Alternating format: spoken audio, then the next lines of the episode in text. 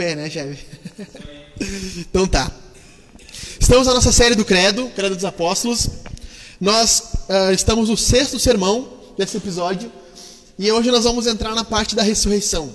Semana passada, quem nos acompanhou, lembra que eu falei uh, que a parte que nós entramos sobre Jesus era o centro do credo. A parte mais importante do credo dos apóstolos é sobre a pessoa de Jesus, é sobre o que Jesus fez.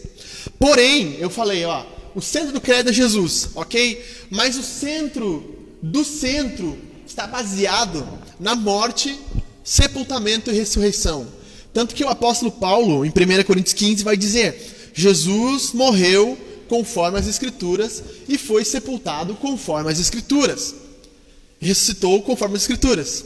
Ok? Então esse é o centro. O que é o Evangelho, Alexandre? Consiste nessas três verdades básicas: Jesus morreu, Jesus foi enterrado de fato, sepultado e Jesus ressuscitou. Beleza?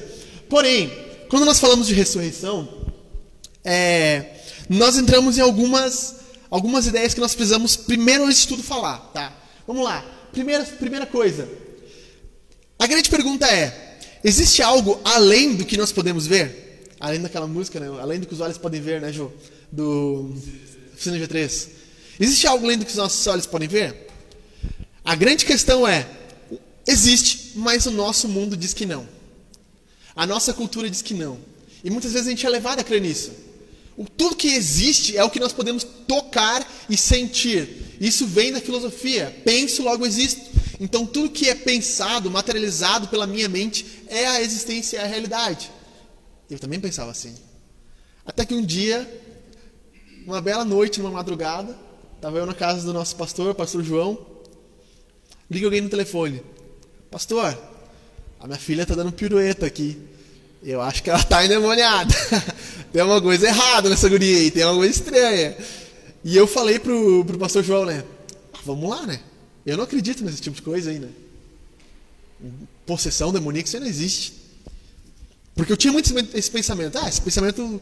Não existe um mundo espiritual, uma coisa assim, ok, fora da realidade. Nós fomos lá e a pessoa estava numa situação meio deplorável. É, não tava tipo a exorcista, tá ligado? Olharam o exorcista que desce com a cabeça girando. Mas tava umas coisas bizarras acontecendo lá. E não teve nada de sai em nome de Jesus! Não, a gente orou com ela, assim, foi bem tensa a oração. Chorou bem calmamente pela autoridade em nome de Jesus, ela se acalmou, é, ela estava numa posse de xixi, então imagina a situação dela.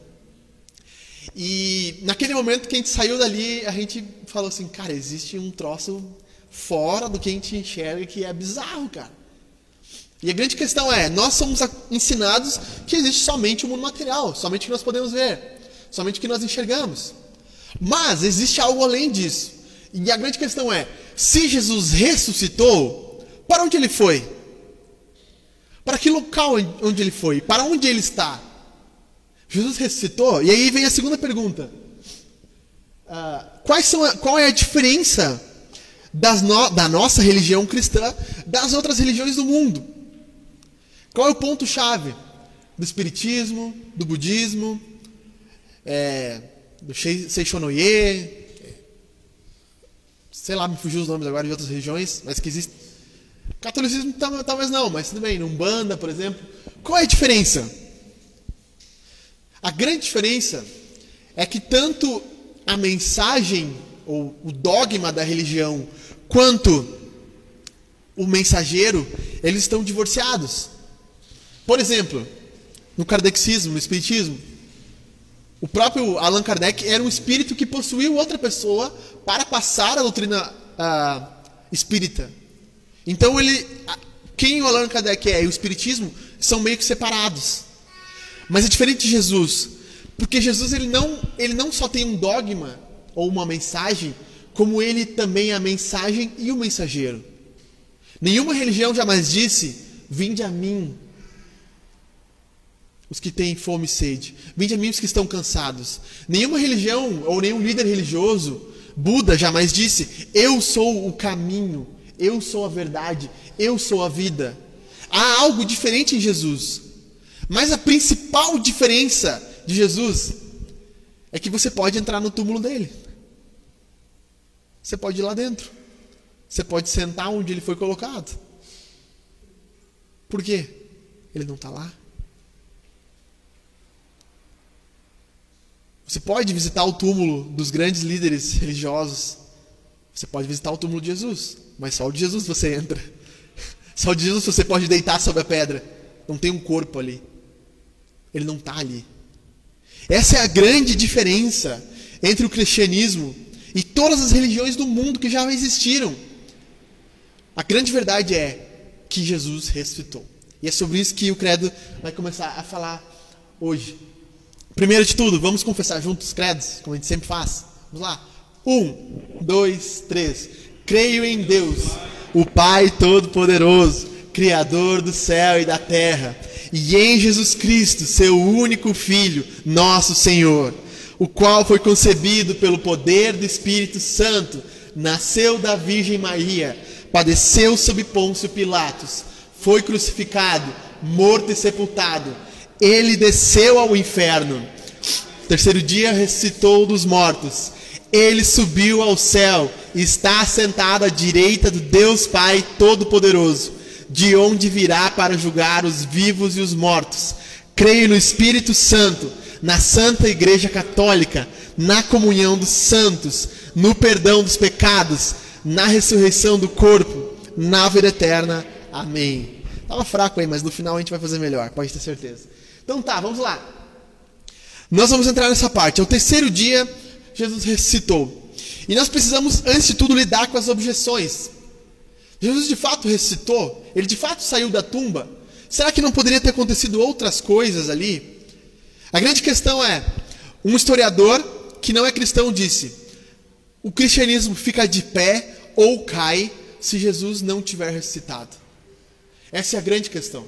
O ponto-chave do cristianismo é a ressurreição de Jesus. Mas existem algumas objeções. Primeira delas, os caras mentiram. Que nem o cara mentiu lá, que foi assaltado. Os caras chegaram lá e falaram: Não, Jesus apareceu para nós. E ele veio aqui, estava vivaço, falou umas palavras para nós de encorajamento. E nós estamos agora aqui, ó, anunciando que ele está vivo.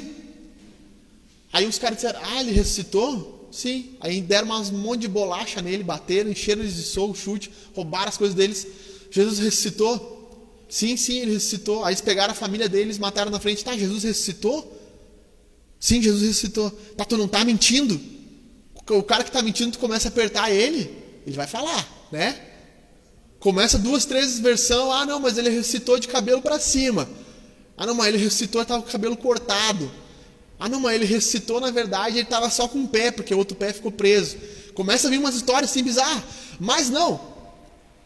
Se os caras tivessem mentido, será, pense comigo, será que eles iriam para a morte por causa de uma mentira? Se pegasse assim, o Rafa, pegasse a Marília e dissesse assim, ó, nós vamos matar ela agora, é verdade ou não é isso aqui? Aí tu fica apertado.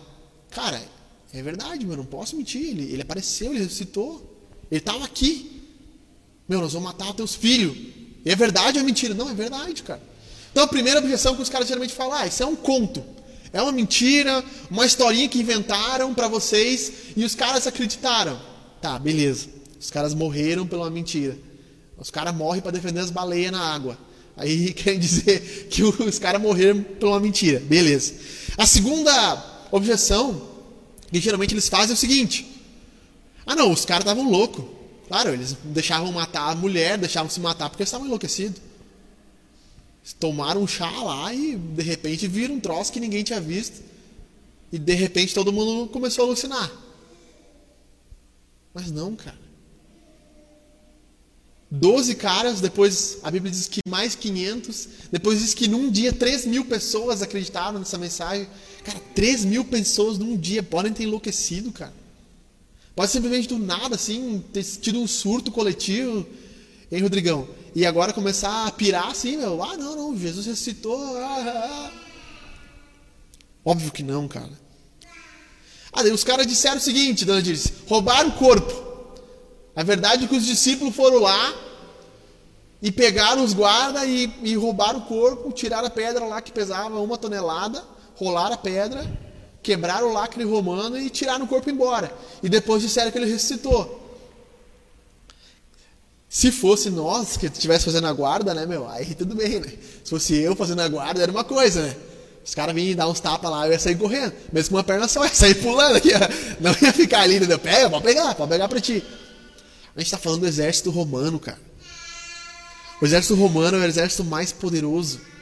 O maior império de todos os tempos. O maior império de todos os tempos, cara. Os soldados, os historiadores dizem que um soldado romano era capaz de conter 40 pessoas. Encher 40 pessoas de bolacha tacar-lhe terror nelas. Tu acha que uma guarda romana ia arregar para 12 cara? Se é que tinha 12, porque um já tinha se matado e enforcado, né? então 11 cara. 11 cara e meia dúzia de mulher. Não tem como, né, cara? Não tem como. Outra objeção, e que a gente comprova, é que o túmulo de Jesus, na história da igreja, nunca representou nada. Não vi os caras indo botar flor lá, tipo na casa do Michael Jackson, tá ligado? Encheram de flor lá na frente e não sei o que. Não, os caras. O túmulo. Tô nem aí pro túmulo, cara, entendeu? O túmulo já era. Tipo, o cara recitou o que eu quero com o túmulo dele. Geralmente na, nas, nas grandes religiões, os grandes líderes, o túmulo dele, o local onde ele foi enterrado, cara, é, é, prestigiado pelo público. As pessoas vão lá, elas querem tocar lá na pedra onde ele está enterrado, né? eles querem sentir aquela vida que estava ali. Mas Jesus não, cara. A Bíblia não fala nada mais do túmulo, não está nem aí para o túmulo dele. Na história da igreja, os historiadores não falaram nada sobre o túmulo. Foi recentemente que eles acharam um local onde eles imaginam que é o túmulo. Não tem nem certeza, eles imaginam que seja ali, naquele local, pela localização, debaixo do jardim, etc e tal. Então, nós precisamos lidar primeiro com essas objeções. Nós lidamos com ela. E depois nós precisamos ver o que significa. Aqui pulou uma, um slide, acho que eu não salvei quando eu mexi. Mas primeiro a gente precisa, antes de lidar com o que significa a ressurreição, a gente precisa lidar com o que não significa. Cara, eu fico abismado. Chega na época da Páscoa, eu curto, chocolate, coisa boa. Eu, eu acho massa essa ideia do, do ovo, entendeu? O coelho que bota ovo. Eu nunca vi um, mas eu acho, eu acho fera, meu. Curto o ovo, pode me dar ovo de chocolate. Eu não me importo, entendeu? Eu não me importo com essas coisas aí. Acredita no coelhinho? Acredito, pode me dar. Passa pra cá o chocolate, não tem problema. Mas chega a época da ressurreição, os caras começam, né? Porque a ressurreição significa, na verdade, um novo nascer para si mesmo. A ressurreição significa um recomeço para a sua vida. Mentira, cara. Sempre que tu ouvir alguém dizendo isso, não, porque a ressurreição significa, na verdade, um novo nascimento. Meu, é mentira. Porque o que significa a ressurreição de verdade? Não é que um Jesus mitológico apareceu e hoje em dia está muito na moda isso. O tio de Santa Cruz lá no, no Flow Podcast falou, né? Não, porque eu não acredito que ele ressuscitou. Na verdade, esse ressuscitar é porque a ideia do cristianismo foi ressuscitada. E com a ideia do cristianismo ressuscitada, fazia sentido ter um Jesus ressuscitado. Cara, é, é mentira, meu. Isso é besteira. Sempre que tu for numa igreja, num local onde alguém disser que Jesus Cristo não saiu da pedra, da cova, como ele realmente saiu, que na verdade só significa algo, é mentira. É mentira. O cristianismo cai ou fica de pé se Jesus não tiver ressuscitado. Então, o que significa a ressurreição? Vamos lá. Primeiro lugar, Romanos 1. Se você abriu aí, reclamaram para mim que na live não dava para ouvir os versículos. Eu acho que é verdade, não dá para ver mesmo. Mas vamos lá, vamos tentar. Romanos 1, alguém abriu aí? Lê para nós o 13 e o 4. Acerca de seu filho que, como homem, era descendente de Davi, e que, mediante o Espírito de Santidade, foi declarado Filho de Deus por poder, pela sua ressurreição dentre os mortos, Jesus Cristo, nosso Senhor. Foi declarado com poder através da ressurreição. Então, em primeiro lugar, o que significa ressurreição? que Jesus Cristo foi declarado, obrigado amor, o Filho de Deus com poder. Com poder. A ressurreição mostrou que ele era o filho de Davi, o Messias. Nós vimos, Jesus o Cristo significa Jesus o Messias. Dizia que Jesus era esse Messias prometido no Antigo Testamento. Então a ressurreição comprova que Jesus de fato era o Messias. Isso é a primeira coisa que a ressurreição diz. A segunda, a segunda coisa que a ressurreição diz para nós é que nós podemos confiar no que Jesus falou. Mateus 28. Se alguém abriu aí quiser ler, senão eu vou abrir aqui.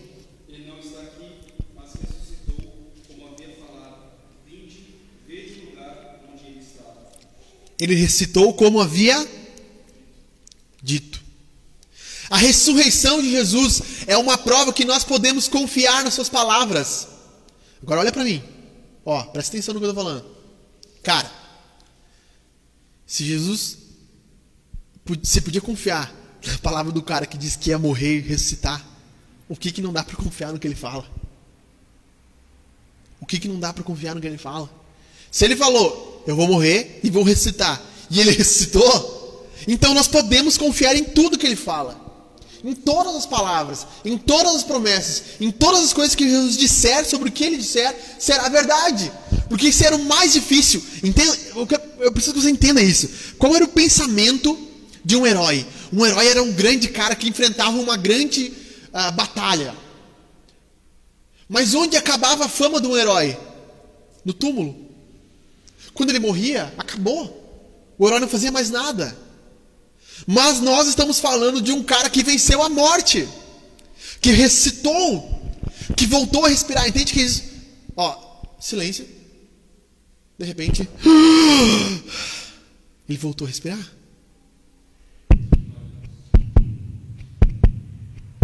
O coração começou a bater.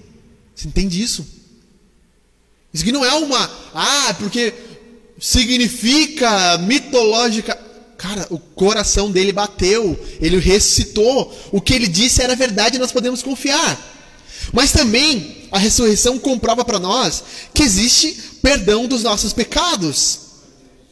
Porque o que, que adianta, meu? O que, que adianta, Rafa? Tu prometer pro cara assim: Ah, o meu seguro cobre tudo. Aí o cara bateu o carro. Ah, não, não. Sendo que ele não era, não sendo culpado, o cara bateu nele, né? Ah, não, não, não, não, não vou poder pagar o teu carro aí. Ah, por quê? Ah, não, porque cobria, mas não cobria tudo. Mas cobria só um pouquinho. Mas aí agora não pode mais. Tá, então não cobre nada.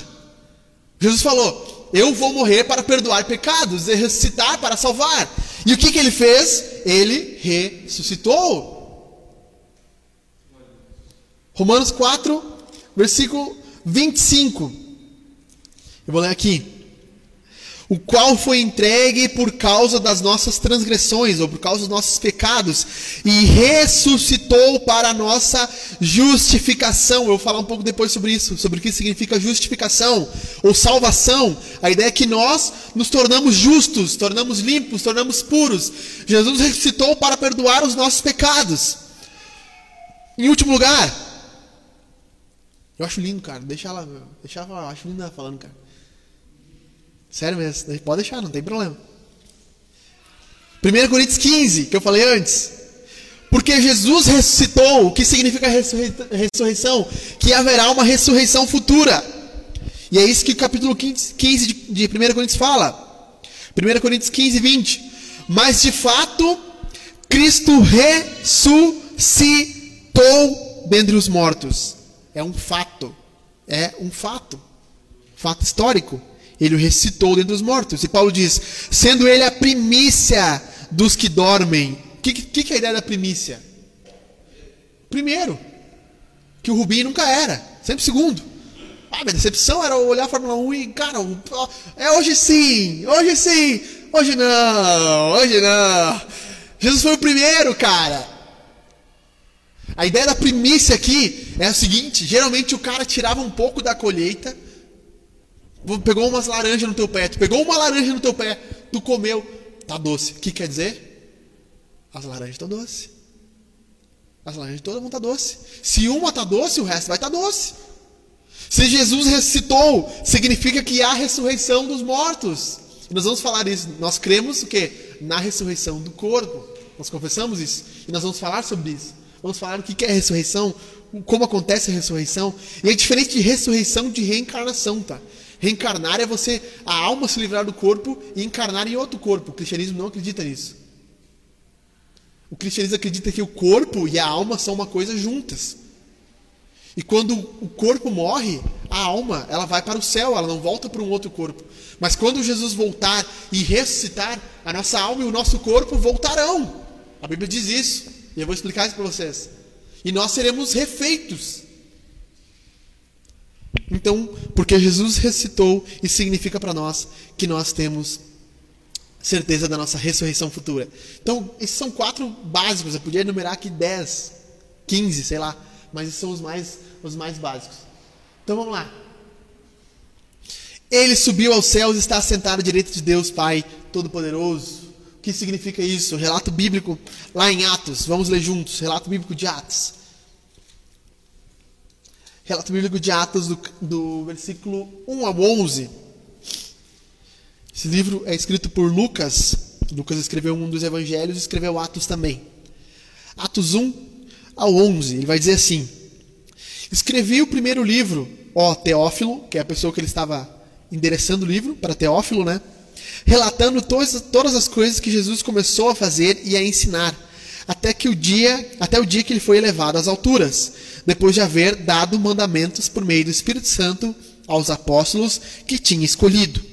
Depois de ter padecido, Jesus se apresentou vivo aos seus apóstolos com muitas provas incontestáveis, aparecendo-lhes durante 40 dias e falando coisas relacionadas com o reino de Deus. Aqui, aqui o que o Lucas está dizendo é o seguinte, cara. Jesus, além de ter citado, ele deu uma banda de 40 dias. Foi 40 dias.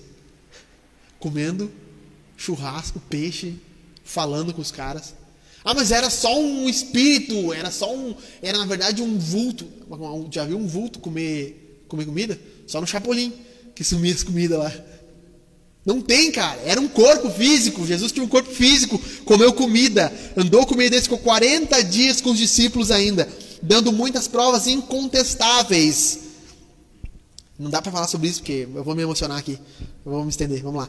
E comendo com eles, ó, comendo com eles. Os caras comeu, velho. Tem noção disso aí, Jeff? Comeu com eles, cara. Deu-lhes esta ordem: Não se afastem de Jerusalém, mas esperem a promessa do Pai, o qual vocês ouviram de mim. Porque João, na verdade, batizou com água, mas vocês serão batizados com o Espírito Santo dentro de poucos dias. Então, os que estavam reunidos com Jesus lhe perguntaram: Será este o tempo em que o Senhor irá restaurar o reino a Israel? Jesus respondeu: Não cabe a vocês conhecer tempos ou épocas em que o Pai fixou pela sua própria autoridade. Ou seja, não, não fiquem especulando. Os caras começam a especular. Ah, Jesus vai voltar daqui a 10 anos. É, balela. Mas vocês receberam poder ao descer sobre vocês o Espírito Santo e serão minhas testemunhas, tanto em Jerusalém como toda a Judéia e Samaria e até os confins da terra. Depois de ter dito isso, Jesus foi o que? Elevado às alturas, à vista deles. Uma nuvem encobriu seus olhos, e estando eles com os olhos fixos no céu, enquanto Jesus subia, eis que dois homens vestidos de branco se puseram ao lado deles. Imagina esse cara aqui. Tá dois caras aparecendo ali. Homens da Galileia, por que vocês estão olhando para as alturas? Esse Jesus foi elevado do meio de vocês para o céu e virá do modo como vocês o viram subir. Loucura, né? Do mesmo modo que Jesus subiu ao céu corporalmente, desse modo ele vai descer. Então, o que significa esse, essa ideia da ascensão? Ascensão significa subida. Os calendários litúrgicos, às vezes na, no católico, no romano, tem o, o domingo da, da ascensão. É, então, o que significa isso? Significa é, que Jesus subiu ao céu, tá? Beleza. Por que Jesus se assentou à direita de Deus, então? Porque não podia ser à esquerda, né? E não podia ser na frente. Ou dizer assim, ô pai, deixa eu sentar no trono aqui. Sentando à direita. A ideia de sentar à direita ou à destra é a ideia da mão dominante, do poder, entendeu? Jesus tem o poder de Deus à sua mão. Está sentado ao poder de Deus. E aqui é uma referência clara a essa ideia de domínio que o Messias teria Se você for ler o Antigo Testamento, muitos textos vão dizer que o Messias se assentaria para julgar, se assentaria no Todo-Poderoso. Daniel, capítulo 7, vai dizer que veio um, um homem com a aparência do filho de homem, ou seja, parecendo um humano, e assentou-se ao lado do ancião dos dias. O que, que é o ancião dos dias? É Deus. né? A linguagem é meio profética, simbólica, assim. Jesus assentando-se à direita de Deus, se colocando como todo-poderoso. E mais do que isso, cara, quando tu senta no sofá, quando chega em casa, o que, que tu diz? Ah, beleza, terminou. Chegou no trabalho, sentou no sofá. Acabou o trabalho. Só amanhã. Mais de novo. Jesus, quando ele chega e se assenta no trono, ele diz o quê? Acabou. O que eu tinha de fazer na terra como filho do homem, eu fiz. Eu cumpri. Eu estou sentado à direita de Deus. Eu estou aceitado à direita do Todo-Poderoso. Eu tenho o domínio do Todo-Poderoso. O poder do Todo-Poderoso. O Todo-Poderoso nós já vimos que é o Deus Pai. Creio em Deus, o Pai Todo-Poderoso. A ideia é que Jesus está sentado à direita de Deus Pai, Todo-Poderoso, Onipotente. Então vamos lá. É, o que significa dizer que Jesus está sentado à direita de Deus? Primeiro texto que os apóstolos usaram muito. Primeiro texto significa isso. Salmo 110. Vou ler aqui para vocês. Salmo 110. Nós vamos chegar lá, né, Jeve? Nós vamos chegar lá. Nós vamos... Precisa de 110 cultos para nós chegar lá. Nós vamos chegar lá. Versículo 1. Disse o Senhor ao meu Senhor: Senta-se senta à minha direita, até que eu ponha todos os teus inimigos por estrada dos teus pés. E aqui é muito louco. Os caras diziam que isso aqui era Davi. Os intérpretes da época de Jesus diziam assim: é Jesus, é o Davi dizendo para Deus. E para a mentalidade judaica, Davi era o cara. Ele era o melhor de todos, o grande rei, o que trouxe a paz para Israel. Então eles dizem assim: não, Davi está dizendo que Deus ia sentar Davi no trono. É isso que eles acreditavam. Não é que eles não acreditavam que o Messias ia sentar. Não, mas que ia sentar um, um Davi no trono. E a Bíblia diz o que? Disse o Senhor ao meu, ao meu Senhor. Jesus, ele é muito inteligente. Jesus disse assim: Tá, mas como é que Davi é o superior se ele diz que existe um Senhor sobre ele?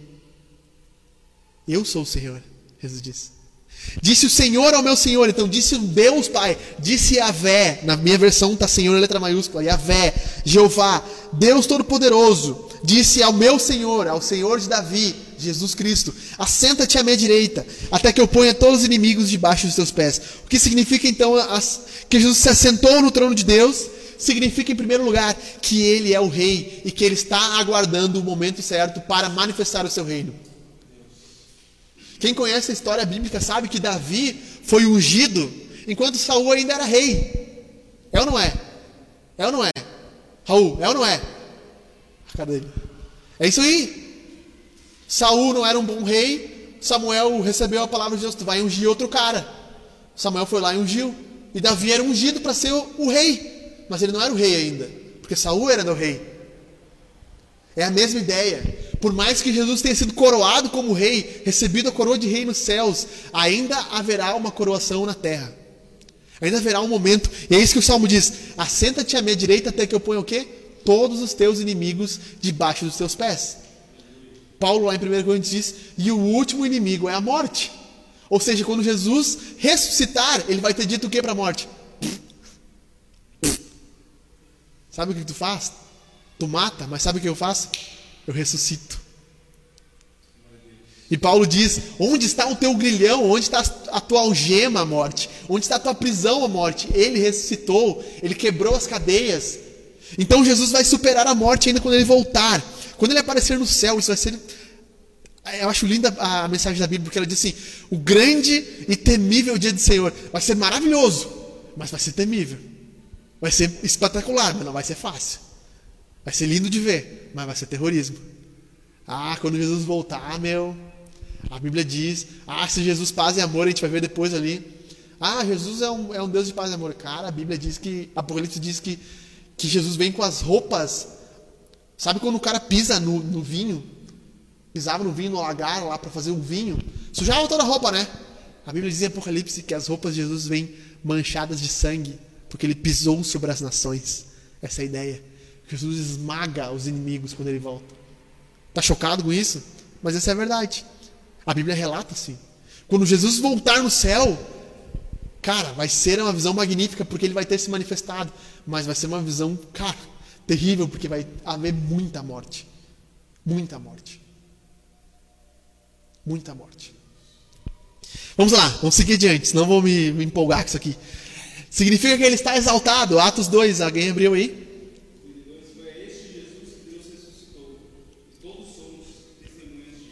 Até o 36. Portanto, exaltado à direita de Deus e tendo recebido do Pai a promessa do Espírito Santo, derramou o que agora vedes e ouvis. Porque Davi não subiu aos céus, mas ele próprio afirma. O Senhor disse ao meu Senhor: Assenta-te à minha direita, até que eu ponha os teus inimigos como estrado dos teus pés.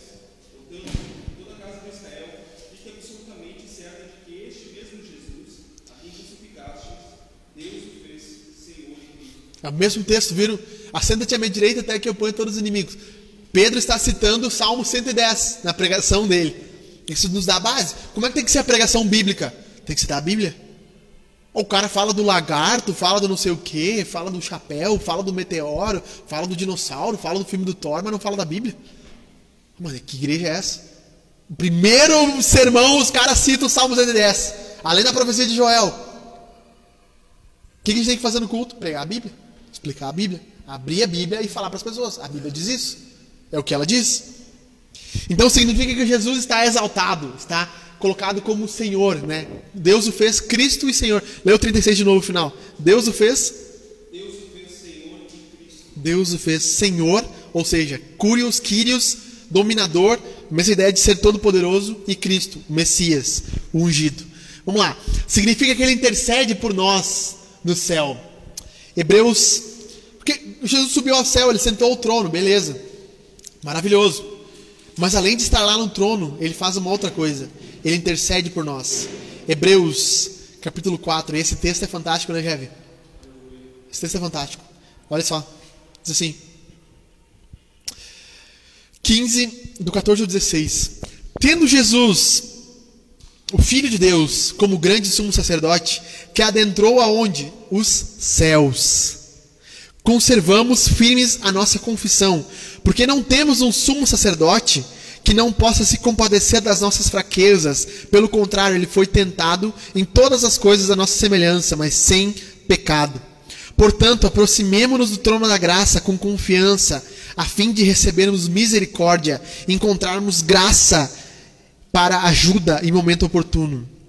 Hebreus 9, vou ler aqui, eu vou explicar para vocês o que significa isso. Hebreus 9, versículo 24. Diz assim: Porque Cristo não entrou no santuário feito por mãos humanas, figura do verdadeiro santuário, porém no próprio céu, ou seja, Jesus subiu aos céus, para compa comparecer agora por nós diante de Deus. O que Jesus está fazendo agora diante de Deus, nesse momento? Nesse momento, ele está diante de Deus no céu, falando assim: Senhor, guarde a vida do Raul diante de Deus, agora. Diante de Deus, diante de Deus Pai, Jesus está falando, Senhor, guarde a vida do Rafael e da Marília. Cuide deles. Aquelas dificuldades que eles estão passando, Senhor, cuide dessas também, porque eu passei por elas. Jesus estar assentado diante de Deus significa que ele está intercedendo por nós, que ele está diante de Deus Pai, rogando por nós, pedindo por nós. Em último lugar, Jesus estar assentado diante de Deus no céu significa o que o texto de Atos relata, que é um texto chocante, a morte do Estevão, Atos 54. Ao ouvirem isto, ficaram com o coração cheio de raiva e rangiram os dentes. Estevão pregou para os judeus: Esse Jesus que vocês mataram é o Cristo. E começou a explicar para eles, através da Bíblia. Lembra que Moisés falou que havia alguém maior? Ele é alguém maior. Lembra lá que rompeu uma. uma batendo na rocha e saiu água? Jesus é essa água que sai da rocha e alimenta o deserto, alimenta o povo que está no deserto. Eles disseram: O quê? Que loucura é essa? E eles ah, rangiram os dentes de raiva quando ouviram Estevão dizer isso. Mas Estevão, cheio do Espírito Santo, isso aqui entra, creio no Espírito Santo, semana que vem, cheio do Espírito Santo, fitou os olhos do céu e viu a glória de Deus, e Jesus estava à direita de Deus. Então disse: Isso aqui é chocante. Eis que vejo os céus abertos e o filho do homem está em pé à direita de Deus. Ou seja, vocês querem me matar porque Jesus não é Deus? Eu estou agora olhando os céus e ele está lá em cima à direita de Deus. Ah, eles, porém, gritando bem alto, tamparam os ouvidos aqui. Imagina, parece uma criança. Ah, não quero ouvir o cara que está falando, parece uma criança, né? Tamparam os ouvidos, gritando bem alto. Unânimes, eles avançaram contra ele, expulsando da cidade. Agora escuta isso aqui: se fosse mentira, apedrejaram. Imagina os caras agarrando ele, levando para fora da cidade para apedrejar ele. As testemunhas deixaram as capas deles aos pés de um jovem chamado Saulo. Não sei se tu tinha reparado isso, mas Paulo estava ali naquele momento, né? Paulo estava ali segurando as capas deles. O apóstolo Paulo, que escreveu 1 Coríntios, que escreveu Romanos, todos os textos que nós lemos antes. E enquanto apedrejavam, Estevão orava dizendo: Senhor Jesus, recebe meu espírito. Então, ajoelhando-se, gritou bem alto: Senhor, não os condenes por causa deste pecado. Cara, só cheio do Espírito Santo para fazer isso aqui, meu. Imagina tu tomar uma pedrada, tu não tem vontade de pegar a pedra e jogar de novo. Ele ora, Deus, perdoa esses caras pelo que eles estão fazendo. E depois disso, morreu. Quando, quando a gente escreve assiste, não é só que Jesus estava assistindo, e Jesus estava assistindo Estevão morrer. Mas a ideia de assiste é de assistência. Eu amo o livro Peregrino. Se você não leu, você tem que ler, cara. Quando o peregrino vai morrer, o cristão vai morrer no final. O cristão é o personagem do livro. É, é o segundo livro mais vendido do mundo, hein, meu? Primeiro é a Bíblia, o segundo é o Peregrino. John Bunyan. João Bunyan, que ele diz no português. Aí eles têm que cruzar a última etapa para ele chegar ao reino celestial. E é o rio da morte. E aí ele começa a entrar e ele começa a ficar com medo, ele começa a entrar na morte, ele começa a se afogar e de repente ele sente uma mão puxando ele. Ele sente uma mão puxando ele e a mão ajuda ele a atravessar o rio. O que, que é a ideia aqui de, do autor aqui? Não era só que Jesus estava olhando Estevão, mas Jesus estava dizendo para Estevão: Estevão, eu estou aqui. O próximo passo é eu aqui. Quando nós encaramos a morte, isso é lindo. Nós não estamos sozinhos. Eu, eu tenho uma convicção isso é minha, minha coisa dizendo que eu acho que quando a gente está próximo de morrer, a visão espiritual se abre, sabe? A gente começa a ver coisas além. Eu tenho para mim isso, cara. Tem para mim isso. E de repente, Jesus toma pela mão. E tem um, uma história de um antigo pregador que estava bem velhinho, quase morrendo. E ele estava doente. E os caras perguntaram: Tu estás com medo agora de morrer? Ele: Não, não. Meu Jesus é glorioso. Meu Jesus é bom. Meu Jesus vai me guardar. E ele morreu. Depois que disse a palavra. A última palavra dele foi isso. E ele morreu. Insegurança. Em segurança. Porque Jesus assiste ele até na morte. Nós não somos deixados para morrer agoniando sozinho, por mais que a morte seja dolorida. Nós não estamos negando o fato da morte, não estamos negando a tristeza da morte e o luto da morte. Mas a segurança da morte é que aqueles que creem em Jesus vão receber a mão celestial de Deus, e vão receber, não vai receber o, porteiro lá olhar a cara crachá, não, vai ser Jesus Cristo em pessoa dizendo: venha para o reino, venha para o céu, venha para o paraíso. Isso é uma outra coisa que a gente tem que falar, né? A diferença entre paraíso e céu. Isso é uma outra história. Quem sabe a gente fala, né? Quem sabe a gente fala um dia. Beleza? Então, significa isso. Vamos lá, para a última parte, para depois a gente fazer as aplicações. Então, de onde virá para julgar os vivos, e, os vivos e os mortos? Jesus não só subiu, como a gente leu no texto, mas ele virá de novo julgar os vivos e os mortos. Então, a grande questão do, dos fins dos tempos é que não será um conselho. Não vai ser assim, Jesus não vai pedir opinião, não. Ele vai sentar para julgar. Ele deixa claro isso. No final lá você, ah, mas o Senhor. Não, não, não. agora é o julgamento. A apelação era outro momento, né, Rafa? Eu tinha que ter apelado antes. Agora aqui, ó, agora já é a sentença. A sentença já começou. Então, uma, uma coisa que a Bíblia fala, e eu acho isso espetacular, aqui eu vou explicar um pouco sobre justificação. É que Jesus é tanto o juízo, quanto o juiz que vai julgar, quanto a justiça de Deus. Olha só, ó, eu me puxei para fazer essa raiozinha, né? pelo amor de Deus. Tá? Eu esperava no mínimo assim, ó. Jesus, em primeiro lugar, ele é o juízo de Deus, ele é a condenação de Deus. João 3,36 diz assim: Aquele que crê no Filho tem a vida eterna, mas aquele que não crê no Filho já tem a ira de Deus, já tem o juízo de Deus. Ou seja, Jesus, nesse sentido, ele é o juízo de Deus. Se você teve contato com a pessoa de Jesus e não creu em Jesus, e não crer em Jesus, você está sobre o juízo de Deus, sobre a ira de Deus. João 3,36, se quiserem abrir, não, eu estou citando de cabeça, mas é isso que o texto diz. Quem crê no Filho tem a vida eterna. Quem não crê já tem a ira de Deus. Certo, Rodrigo? Como é que está escrito aí? Leia.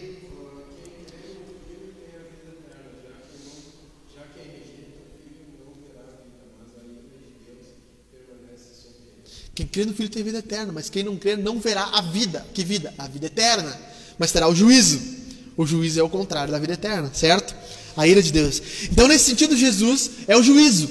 Ele que coloca o peso. A pessoa de Jesus é o que dá o juízo. E Jesus fala para os fariseus: porque vocês não creram, vocês estão condenados. Porque vocês não creram sobre mim, vocês não têm a vida eterna. É o que João está escrevendo ali. Mas também Jesus é o juiz. Ele tanto é o juízo Ó, oh, vamos lá, gente. Ó, oh, o martelinho, o Rafa curtiu ele, o martelinho, né? Ah, viu? Cara, me puxa. Eu fiz, eu fiz meu dever de casa, né? Eu fiz, eu caprichei, não se preocupe. Tá comigo? Tá tudo dominado. Tá dominado, né, Dirce? Tá enxergando daí ou não? Querido. Atos 10, 42. O que, que tá escrito aí, Jeve? Tu que abriu? Ele nos ordenou que pregássemos ao povo testemunhássemos que por Deus ele foi constituído juiz dos vivos e dos mortos. É o que esse, tu vê como o credo está citando diretamente a Bíblia, né? Para julgar os vivos e os mortos. Juiz dos vivos e os mortos. É, é esse texto, exatamente esse texto. Então Jesus não é só o juízo que te põe debaixo da justiça de Deus, da justiça punitiva de Deus, mas Jesus também é o juiz. Ele é o que tem capacidade para dizer condenado ou absolvido, condenado ou salvo. Ele vai falar isso no final dos tempos. Mas além disso, Jesus não é só o juiz, como ele é a justiça de Deus. Ao mesmo tempo que ele é o juiz, e ele é o juízo, ele também é a justiça. O que, que é a justiça? E nós falamos antes sobre justificação. Romanos 1, versículo 17. Pois eu creio no Evangelho, ele é o poder de Deus para a salvação, a justiça de Deus para a salvação. Leia aí que eu já. Leia para nós aí. Porque a justiça de Deus se revela no Evangelho. A justiça de Deus se revela no Evangelho, de fé em fé, como está escrito: o justo viverá pela fé. Aqui, esse texto aqui, eu, eu creio para mim que a gente tinha que parar, fazer um silêncio assim e pensar. Esse texto aqui mudou a história. Sabe por quê? Porque lá, Lutero, porque lá, na Idade Média, a Igreja Católica vendia indulgências para que as pessoas tirassem alguém do purgatório. Outra ideia, purgatório. Sério, né? Limbo. Falo nada, tá? Não falo nada. Só pensa, só pensa, só reflete, tá bom? Os caras vinham lá, compravam moeda para salvar. Compravam, não, davam moeda para salvar alguém. É, João Tetzel, que era, se não me engano, John Tetzel, que era o famoso vendedor de indulgências, e passou na cidade de Lutero, e ele tinha um slogan: quando a moeda na caixa cai, a alma do inferno sai. Cruz, os cara era bom, né, meu? Marketing, né, velho? Big ideia, né? O cara era gênio. Ele chegava e disse que ele tinha um vozeirão, né? Quando a moeda na caixa cai, a alma do seu pai, do seu filho, do inferno sai. Ah, os caras vinham e davam tudo para ele. Ah, pega o dinheiro, livra aí. E sabe o que eles faziam? Eles já davam assim, eu já vou pagar pela minha, pelo meu filho. Eles começavam a dar dinheiro. Lutero viu isso? Não. Por quê? Porque a igreja, depois de Agostinho, lá no século III, entendeu que esse justiça de Deus aqui significava a punição de Deus. A punição de Deus. O castigo de Deus. Um dia Lutero, que se chicoteava, se batia porque ele nunca se achava salvo, estava lendo, como um bom monge agustiniano, que amava os escritos de Agostinho, estava lendo Agostinho, e Agostinho citou Paulo aqui, porque a justiça de Deus se revela no Evangelho. E, e Lutero leu assim: a justiça de Deus se revela no Evangelho. A, just, a, justiça de Deus, o justo vive pela fé. Tá, mas não é uma justiça punitiva, porque a igreja ensinava que era uma justiça punitiva. Lutero não, ele, ele leu isso que não é uma justiça punitiva, mas é a justiça de Deus, não é a justiça que Deus está derramando sobre os homens. Ele foi no grego e leu, não é a justiça que, que Deus está punindo os homens, mas é a justiça que é de Deus, o Deus justo, compartilha a justiça dele. Lutero disse: não, nós somos justificados, nós somos tornados justos. Por, como? Pela indulgência, pelas boas obras. E Lutero leu: não, essa justiça é de fé em fé. E no grego é do início ao fim pela fé. Se pegar uma versão mais antiga, vai, vai estar escrito assim: do início pela fé. Do início ao fim pela fé. Como está escrito: o justo viverá pela fé. A fé, o justificado recebe a fé. Ele fica justo pela fé. Isso mudou a história da igreja, isso mudou a história, isso mudou a nossa história. Nós só estamos hoje aqui. O mundo só evolu- evoluiu do jeito que evoluiu porque Lutero teve esse insight aqui, cara. Porque Lutero teve esse insight. Porque ele leu isso aqui, leu Agostinho e de repente ele sentiu isso.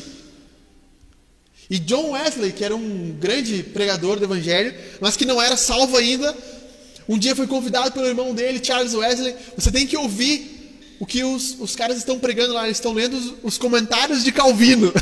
Estavam lendo os comentários de Calvino. Aí o Wesley falou assim: Não, eu não posso ir, porque o Wesley não, não se achava digno de ser salvo. Eu não posso ser salvo. Eu sou ainda um cara ruim, ainda tenho pensamentos ruins, ainda penso em coisas erradas. E o Charles falou: Não, você tem que ouvir. E nesse dia eles estavam lendo o comentário desse versículo. E de repente o cara leu o comentário de Lutero. E John Wesley começou a chorar. Agora eu entendi.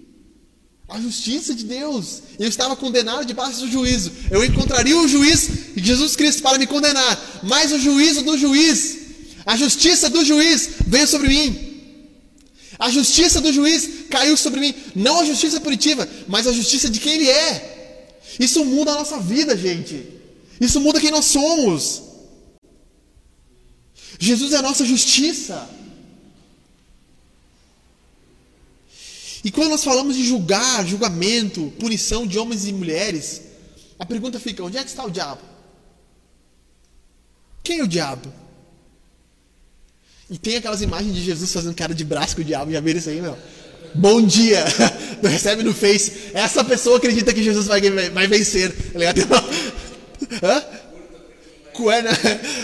Amém, Jesus. Like o diabo. Aí tu vê lá, ah, tá, tá acirrada a parada, né, meu? Cara, Jesus se manifestou para destruir as obras do diabo. João, 1 João capítulo 4, versículo 12. Para isso se manifestou o Filho de de Deus, para destruir as obras do diabo. O diabo é um derrotado, cara. Essa é a verdade. Ele não é inimigo de Deus no sentido que ele tem altura para combater. Mas sabe, eu comparo muito com isso. Rafa, tem que olhar esse documentário, hein? Segunda Guerra em Cores, da Netflix. Olha lá, a gente estava falando aquele dia. O último capítulo mostra os aliados dominaram a praia da Normandia no dia D. é, acho que é dia 5 de junho, se não me engano, de 44, se não me engano. E eles dominaram e Hitler não esperava isso. Não esperavam que eles fossem invadir mesmo. E quando eles invadiram, já era. Eles botaram não sei quantos mil blindados, foi um troço fora do comum. Que tá- a guerra estava praticamente perdida. E eles fizeram isso, entraram lá, invadiram a Normandia, invadiram a França, reconquistaram a França, foram avançando, foram avançando. Os brasileiros na Itália, na, na outra frente. E de repente, quando Hitler já soube, ele já sabia que estava perdido. A gritou umas coisas lá. E meteu os caras, agora vocês vão pra guerra. E os alemães olhavam assim, cara, mas nós vamos morrer. Sim, mas vocês vão ir, não interessa. Mas, Führer, eles, eles já invadiram, eles ganharam. Não, nós vamos batalhar. E mais seis ou cinco meses ele batalhou. Mas estava perdido, já era, tinha acabado. Mas ele continuou batalhando. O diabo é igual, gente. Ele já foi derrotado. Na cruz, ele já foi derrotado. Quando Jesus ressuscitou, ele já foi derrotado. Mas agora ele fica se esperneando. Parece um carrapato. Quem nunca queimou um carrapato no fogo? Já queimaram ou não? Ah, tu queima o carrapato no fogo e faz. Fica se esperneando ali, tá ligado? Meu, é o diabo isso aí, cara. Sério. Ah, mas ele ataca, ele ataca? Claro que ataca. Tu acha que Hitler não matou uns caras também? Matou. Tu acha que ele não derrubou? Derrubou. Ele é furioso. Eu respondi no Instagram lá. Qual é a maior dificuldade da plantação de uma igreja? É o diabo. Porque ele se opõe. Ou vocês acham que o diabo tem interesse que vocês estejam ouvindo aqui essa noite que Jesus ressuscitou? Não tem. Ah, dá uma cãibra, dá não sei o quê, vontade de não vir. Ah, tá frio, é, hoje eu torci o dedinho do pé. Começa umas coisas assim, não, mas tenho que olhar o Domingão do Faustão, que acho que nem tá mais, né? Acho que é o Thiago Leifert já, né? É o Domingão do Thiago Leifert. Ah, começa todas as desculpas, né? Ah, não tem que fazer o café da manhã já, do outro dia. Isso aí é o que? O diabo, cara.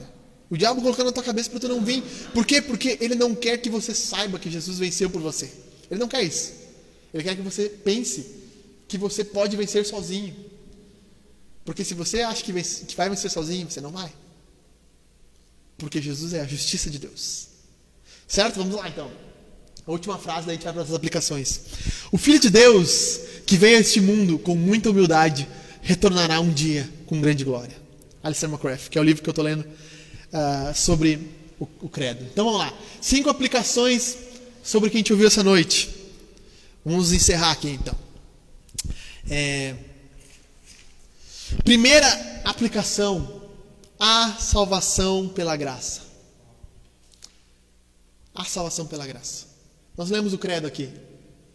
Jesus foi concebido pelo poder do homem? Não, pelo poder do Espírito Santo. Padeceu em Pôncio Pilatos. Foi crucificado, morto, sepultado. Ressuscitou pelo poder do homem? Não, pelo poder de Deus. Do início ao fim, a salvação no cristianismo é pela graça. Do início ao fim, Deus não está contando suas moedinhas, seus troquinhos. Deus não está pesando se você é bom ou se é ruim. Deus está pesando se você coloca sua fé no Filho de Deus que ressuscitou pela graça de Deus. Efésios 2,8 diz assim: a salvação é pela fé, mediante a fé. A salvação é pela graça, mediante a fé. Isso é dom de Deus. Não vem de vocês. A salvação é a graça de Deus. O Evangelho é a graça de Deus em ação. O Evangelho é que manda Jesus morrer por nós. Isso eu falei. Todas as religiões dizem que você tem que fazer algo. Todas as religiões dizem que você precisa dar dinheiro, calar a boca, que nem os budistas, rapar o cabelo, ficar gordo, que nem o Buda, subir na montanha. Tem que reencarnar não sei quantas vezes. Tem que dar três pulinhos, que nem os muçulmanos tem que falar três vezes que Alá é. Alá é, é o profeta. Desculpa, Maomé é o profeta é Alá, é Deus. Maomé é o profeta e Allah é Deus. Eu nem vou falar a terceira vez, senão eu viro muçulmano. Só pode falar, não pode falar três vezes, senão eu vou virar muçulmano. Aí você tem que ir lá para Meca, tem que fazer um jejum, né? Ficar 30 dias sem comer de dia, sem panturra à noite. É uma maravilha. Aí tem que fazer isso para ser salvo. No cristianismo, o que, que precisa, Alexandre? Você precisa entregar-se com todas as forças para Jesus. É como uma boia. Eu acho esse exemplo magnífico. É como uma boia. Você está se afogando desesperado, tentando se salvar. As ondas vêm, está se engasgando com a água. De repente alguém joga uma boia, pum! Você está morrendo, o que, que você faz? Você se joga com todas as forças. Todas as forças. Por quê? Porque só aquela boia pode te salvar. E assim somos nós. Nós estamos afundando no dia a dia, nos problemas, nas tristezas, às vezes na felicidade, às vezes vem uma nova onda e nos afunda de novo. Algo que nós não esperávamos. E de repente tem um cara louco lá na frente com a perna quebrada gritando: Ei, você precisa confiar em Jesus! E você confia nele, e você é salvo. E de repente você sente a presença de Deus, e de repente você canta para esse Jesus. Esse é o Evangelho, é Deus vindo até nós, descendo até nós, vindo até nós, e nesse é o fim. Do nascer de Deus, do nascer de Jesus, a, a ressurreição de Jesus é obra da graça. A salvação é pela graça. Fuja de qualquer religião, qualquer igreja que diga que você tem que fazer, você tem que fazer, você tem que fazer, você tem que fazer. E você fica sobrecarregado. Mas eu não sou bom, eu não consigo. Eu tinha que fazer tal coisa, eu não consigo. Sabe o que você tem que fazer? O Evangelho não é sobre o que você tem que fazer. O Evangelho é sobre o que Jesus fez. O que você faz é em resposta ao que Jesus fez. Você canta Jesus porque você sente que Ele te salvou. Não é para você ser salvo. Você oferta numa igreja, não é porque você quer ser salvo, é porque você sente que Ele te salvou e você quer se entregar a Ele. O Evangelho é sobre o que Jesus fez. Né, Jô? São salvos pelas boas obras? Sim, pelas boas obras de Jesus. Nós somos salvos pelo que Jesus fez. Ah, quer dizer que não importa se eu cuido dos órfãos ou não? Não estou dizendo isso. Claro que é importante. Não importa se eu não cuido das viúvas, claro que é importante. Ah, não importa se eu não, se eu não dou cesta básica. Não, é importante, claro que é importante. Mas para Deus isso não conta. Não conta. Porque nada do que nós possamos fazer pode chegar ao preço de quem Ele é. Nada. As pessoas que acham que pode se salvar, elas têm uma visão pequena de Deus. Nós precisamos ter uma visão mais elevada, maior de Deus. Deus é eterno, é grande. Se Deus é eterno, quanto tempo eu precisaria para poder agradar esse Deus? Uma eternidade. Mas quanto eu tenho, tempo eu tenho? 80 anos. 90, no máximo. Eu nem quero chegar aos 80. Falei pra Jaque. Quando eu tiver que botar fralda, me mata. Pelo amor de Deus. Ai, cara. Esse é o Evangelho. Esse é o poder de Deus. Esse é o poder de Deus. É Deus agindo em nós. A Bíblia tem uma linguagem muito clara. Nós estávamos mortos. Eu costumo dizer que o Evangelho é o desfibrilador de Deus. Só usa o desfibrilador porque o cara está morto. E aí tu vai lá, 200, o cara pulsa. Coração volta. Mas o cara estava morto. Se não fosse a ação da eletricidade, ele não ia voltar. O Evangelho é isso. É esse poder. E por causa disso você começa a abandonar os pecados. Começa a abandonar a sua velha vida. Há transformação. Mas não porque você precisa ser salvo. Em reconhecimento que ele fez. Eu vou falar isso um pouquinho mais adiante. Então, segunda coisa. Há mais do que nós podemos ver. Isso eu falei. Nós precisamos limpar essa mentalidade que tudo que nós vemos é o material. É comprar uma casa. É, é ter uma família. É ter um emprego é ser blogueiro, é ser não sei o que. Gente, existe mais do que isso. Existe mais do que isso. Coisa mais assustadora do mundo é que você vai morrer e daqui a 10 anos ninguém vai lembrar de ti. No máximo vão te levar flor uma vez por ano, lá no dia do, como é? dos mortos, finados. No máximo. Então, cara, nós desperdiçamos todo o nosso tempo em coisas materiais. Que nem quando o cara vai no rodízio, os caras são malandros no rodízio, de, no espeto corrido. Os caras são malandros, velho. Eles começam com salsichão, com pepino, com a costelinha. Ah, picanha, não, já tá vindo, já tá vindo, peraí. Aí te dá uma não sei o que, quando vem a carne, tu já, ah, já tá estufado, né, meu? Não aguenta mais, mano. Pá, agora vou comer, mas só, né? Só de, de guloso. E o mundo é isso, ele fica nos oferecendo. Oh, você pode ter status, você pode ter felicidade, você pode ser feliz, você pode ser alguém melhor, você pode ser o comedor, você pode ser o cara. Você pode passar por cima das pessoas. Vai lá, isso é bom. Mas não! Isso não é tudo. A verdade é que existe um mundo pós-morte, existe um mundo além do que os nossos olhos podem ver. Existe um lugar onde Jesus está sentado hoje à direita de Deus. Esse lugar existe, é físico. E a Bíblia diz: de onde ele foi, ele vai voltar. Agora, se é fora do universo, não sei, não quero nem saber. Não, ele, ele existe, está em algum lugar. É um lugar físico. Fora daqui, fora dos nossos olhos. E nós nos, nos perdemos em coisas bizarras. Nós, nós trocamos essa vida eterna por qualquer coisa. Por sexo, por prazer, por pornografia, por dinheiro, por status. Blaise Pascal fez, ele fez uma aposta com um cara que disse que não acreditava em Deus. Ele falou assim: vamos fazer uma aposta então.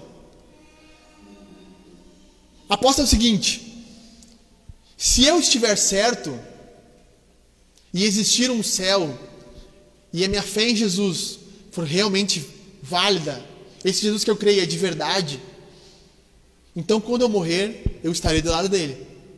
Certo? Mas quando você morrer sem a fé em Jesus, você estará em maus lençóis.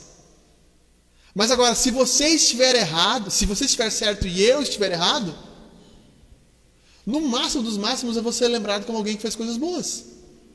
E depois acabou. Percebe o peso? A aposta é grandiosa. Se eu estou certo e você está errado, a vida eterna existe, tanto o bem quanto o mal. Eu lembro que eu falei uma vez isso para um colega meu. Falei, meu, seguinte, cara, a mesma coisa que eu falei para ele, que ele era espírita. Eu falei, meu, beleza, Eu falei, meu, a fé espírita não tem consequência. Mas por quê? Eu falei, claro, se eu tiver errado, na próxima reencarnação eu venho de novo.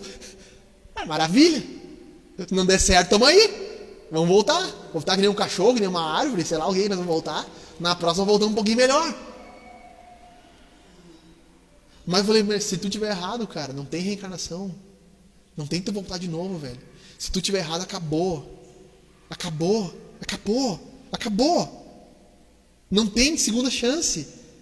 Então eu prefiro, eu prefiro até ser espírita, até ser cristão e se o espiritismo estiver errado, beleza. Tá bom, não tem consequência mesmo. Eu volto na próxima reencarnação. E daí depois eu fico uma pessoa melhor. Talvez, né? Talvez. Então é isso. Falei, estava falando com a Jaque. Não é sobre perder. Isso aqui é a nossa mentalidade. Nós temos muito essa mentalidade. O que eu estou perdendo abrindo mão disso? O que eu estou perdendo em vir à igreja? Eu estou perdendo de olhar o Grêmio às oito. Na verdade não é uma perda, né? Porque o futebol do Grêmio tá porcaria, né? Mas tudo bem. É, estou perdendo tempo em casa, podia estar jantando. Não é sobre perder. Jesus conta uma parábola. Um cara acha uma pérola. Ele é um caçador de pérola. Ele acha uma pérola preciosa. O que, que ele faz? Ele vende todas as pérolas que ele tinha para comprar aquela pérola. E Jesus diz: Esse é o reino de Deus. É como uma pérola preciosa. O que Jesus está dizendo? Se você entender o valor, e eu preciso me esforçar, e por isso que eu me esforço aqui diante de vocês todo domingo, eu preciso mostrar para vocês que esse Jesus é digno, que ele é valoroso, que ele é bom, que ele é maravilhoso, que ele é grandioso. Vocês precisam enxergar o que eu estou enxergando. Por quê? Porque se vocês verem que todas as outras coisas que vocês têm no mundo não valem nada, Paulo diz que é uma merda. Paulo diz isso, é a palavra, desculpa. Eu considero todas as coisas como esterco. A NVI traduziu. Ah, esterco é para bonitinho, né? Eu considero como esterco. Como fezes. Não, no grego diz merda, cocô. Considero como um cocô. Considero todas as coisas como um cocô. Diante daquilo que está vindo no futuro. É como uma pérola preciosa. Não é sobre você ter que deixar de pecar. Não, é você abrir mão de pecar por algo maior, algo mais maravilhoso. Gente, Jesus é maravilhoso. É isso que vocês precisam entender. É isso que vocês precisam olhar. É para isso que eu estou me esforçando essa noite. Para vocês entenderem isso. Que esse Deus que ressuscitou é maravilhoso. Terceiro lugar, há um juiz. E todas as injustiças do mundo serão desfeitas. Não vai ter STF, Marco Aurélio, aquele babão lá, como é que é? O Gilmar Mendes. Esses caras aí que ficam deixando impune os outros. Não vai ter jeitinho brasileiro. Se tu jogar na segunda instância, embargos, como é que é? Embargos do não sei o que lá. Ah, tem que voltar. Chegou no STF lá o processo. Agora viram que o Moro fez não sei o que. Anula o processo. Agora o, o cachaceiro está livre de novo. Não, gente, o que, que é isso? Que justiça é essa? Não vai ser assim. Não vai ser assim. Quando Jesus voltar, vai ter um julgamento. Ele vai instituir um julgamento. E essa imagem é terrível. Apocalipse 20 diz: Os céus e a terra fogem da presença daquele que está sentado no trono. O grande trono branco. É o texto de Apocalipse diz. Então, Deus irá julgar. Mas, Alexandre, por que Deus não julga logo então? Hã? Você é tão bonzão, por que ele não vem logo julgar? Porque ele está te dando tempo. Porque ele está dando tempo. Porque ele está esperando com misericórdia. O Paul Washer diz que Jesus é, é como se Deus estivesse com uma mão dizendo vem e com a outra mão segurando. Ele chamando os pecadores, venham, venham, venham, e com a outra mão ele está segurando o tempo da justiça, o tempo da ira. Jesus diz no Sermão do Monte: se, você, se o seu irmão pecar contra ti, vai lá e peça perdão a ele. Se estiver oferecendo oferta, deixa a oferta de lado e peça perdão a ele. Antes que o seu irmão vá ao juízo e, e peça ao juiz, e o juiz condene o caso de vocês e você seja condenado. Jesus está ensinando duas coisas aqui. Primeiro, a boa convivência entre a comunidade cristã é verdadeira e válida, acima até do culto. Mas, em segundo lugar, Jesus está dizendo: Deus está dando um tempo para você apelar ao juiz antes que chegue o julgamento. Para você chegar diante de Deus, Deus, eu não posso te enfrentar em juízo, pelo amor de Deus, me aceita nessa barca aí. Imagina quando começou a chover, Raul. Começou a chover, o Noé entrou na arca e fechou a arca. Os caras estavam lá batendo na porta, desesperados. Deixa eu entrar. Não tem como. Não tem como. Tá fechada, acabou. Acabou. Quando, quando for o juiz é assim. E Jesus usa essa analogia. Nos dias que o filho do homem voltar, será como os dias de Noé. Os homens estarão casando, bebendo, dando-se em casamento, se alegrando, e então virá o filho do homem, como um ladrão, de repente, sem espera. Nós temos um juiz, e há um juiz no céu, mas também nós temos um advogado. Nós temos alguém para interceder por nós. Nós não estamos sozinhos. O mesmo que é o juiz é aquele que intercede diante de Deus por você. O mesmo que é o juiz é aquele que ora diante de Deus, Gabi, pedindo pelas suas fraquezas. Nós não temos um juiz truculento, maldoso, pronto para condenar, com raiva, agora eu vou condenar esses pecadores.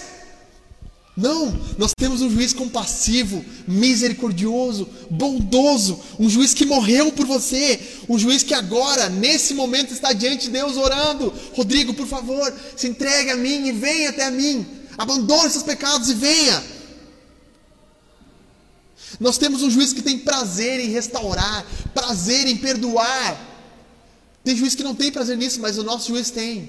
Ele tem prazer nisso. Ele tem prazer em olhar para a mulher adúltera e dizer: Eu não, eu não te condeno também. Arrependa-se, creia. Deixe o seu pecado. Esse nosso juiz não é um juiz maldoso, não é um juiz truculento. A Bíblia diz que ele não pisa em cana quebrada, ou seja, ele não pisa em pessoas fracas. Se você está débil, fraco, se hoje você está caído na fé, se hoje você tem fraqueza em aceitar Jesus, vá a Ele. Ele está esperando, mas não por muito tempo. Quando fecha o prazo, né, Rafa? De botar a apelação já era, acabou. Acabou? Não tem? Ah, mas caiu aqui a internet, banda larga aqui, caiu, o problema é teu, acabou o prazo.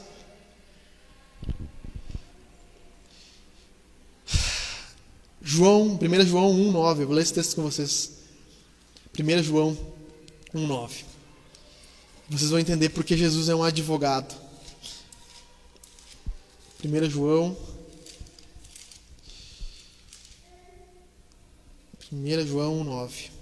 Está chegando. Está chegando. 1 João 1,9. Se confessarmos os nossos pecados, Ele é fiel e justo para nos perdoar dos nossos pecados e nos purificar diante de toda justiça.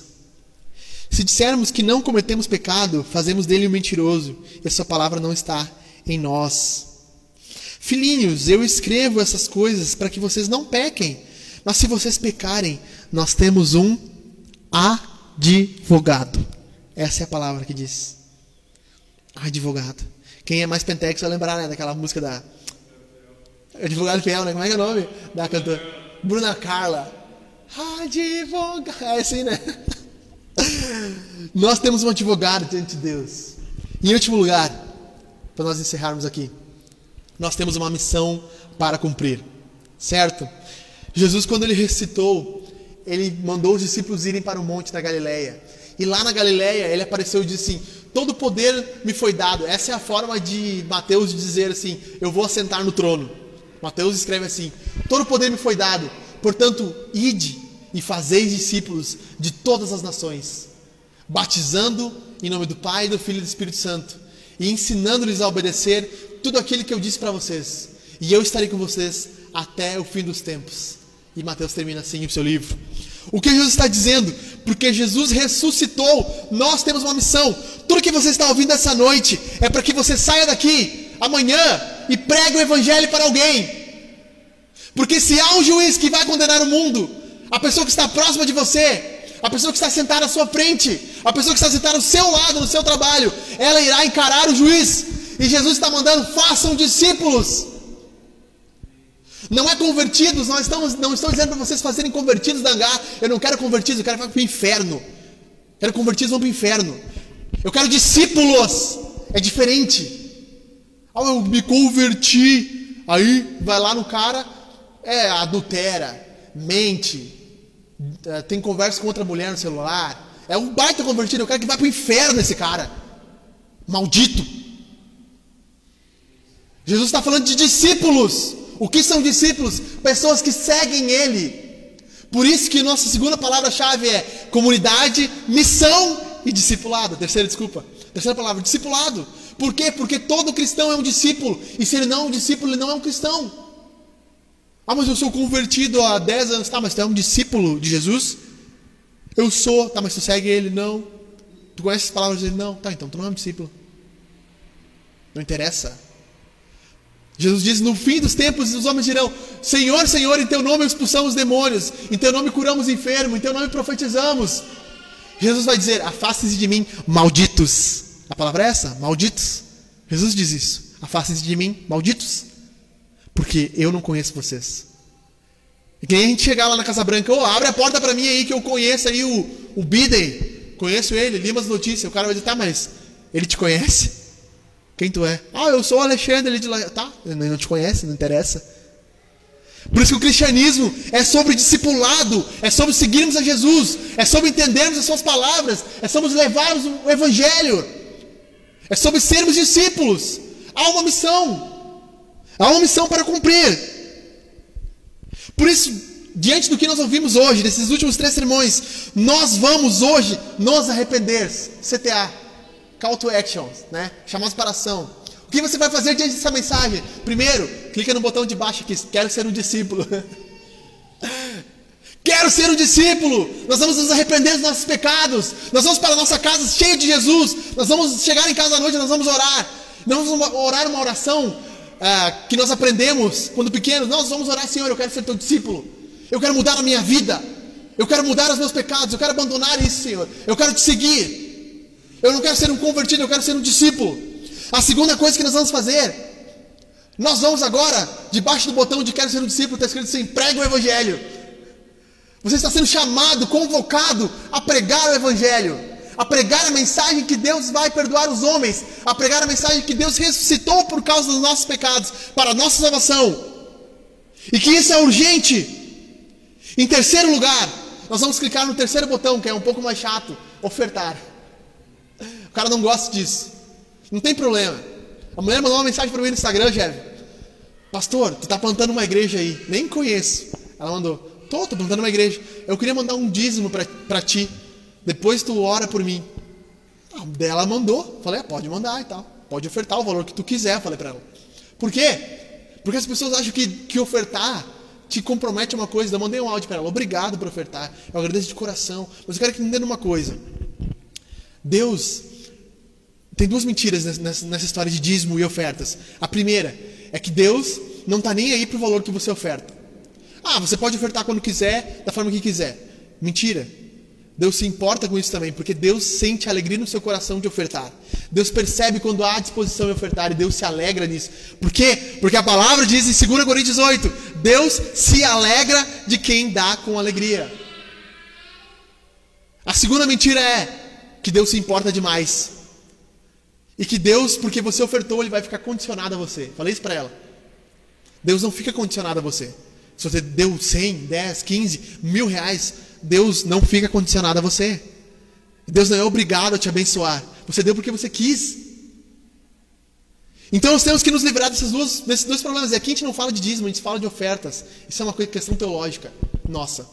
Mas nós precisamos que você oferte. Falei para o Jô, cara, eu, a gente quer montar uma estrutura. A gente está falando há quanto tempo nisso? Montar uma estrutura para as crianças ali. Eu tenho pavor. Eu só deixo minha filha aí porque eu, eu sou pastor, que senão não ia deixar, eu acho. Gente, nós precisamos mudar isso ali. Eu quero chamar um projetista, eu quero pedir para o cara fazer um projeto. Eu quero que ele diga, ó, vai dar 3 mil. Eu quero dizer, não, gente, ó, vai dar 3 mil, nós precisamos fazer. E aí, como é que nós vamos fazer isso aqui? Quanto é que vocês querem ajudar? Como é que eles vão fazer um projeto social ali? Não tem mesa para as crianças. Não tem lugar para elas sentarem. Não tem lugar para elas pendurar a mochila. Nós precisamos de oferta. Mas quanto você pode quer dar? Quanto você quiser. Ninguém está te obrigando. Se você quiser dar, oferte. Diante de um Deus que ressuscitou da morte por você, você realmente acha que o dinheiro vai te salvar amanhã? Não vai. Doe. Mas quanto? Quanto você quiser. O Jack brinca, né? Quanto doer. Quando chegou no, no, na dor, aí tu entendeu que, que tá bom, entendeu? Aí, bah, eu não posso mais do que isso, senão vai, vai, vai me quebrar. Então, aí esse é o ponto. Oferte com generosidade. Não esperando que Deus vai te abençoar pela oferta, mas que Deus vai se alegrar pela sua oferta. Em último lugar, nós vamos cantar mais uma música aqui. Com toda a nossa força. Nós vamos cantar o hino Vencendo Vem Jesus. Vencendo Vem Jesus. É... Nós vamos cantar esse hino. Fique de pé, vamos cantar juntos. Pedir aqui ajuda para os universitários. Se quiser tirar a live aí. Já tirou ou já vai tirar? Pessoal, boa noite, Deus abençoe vocês. Até a próxima, domingo que vem, esperamos vocês aqui, tá bom?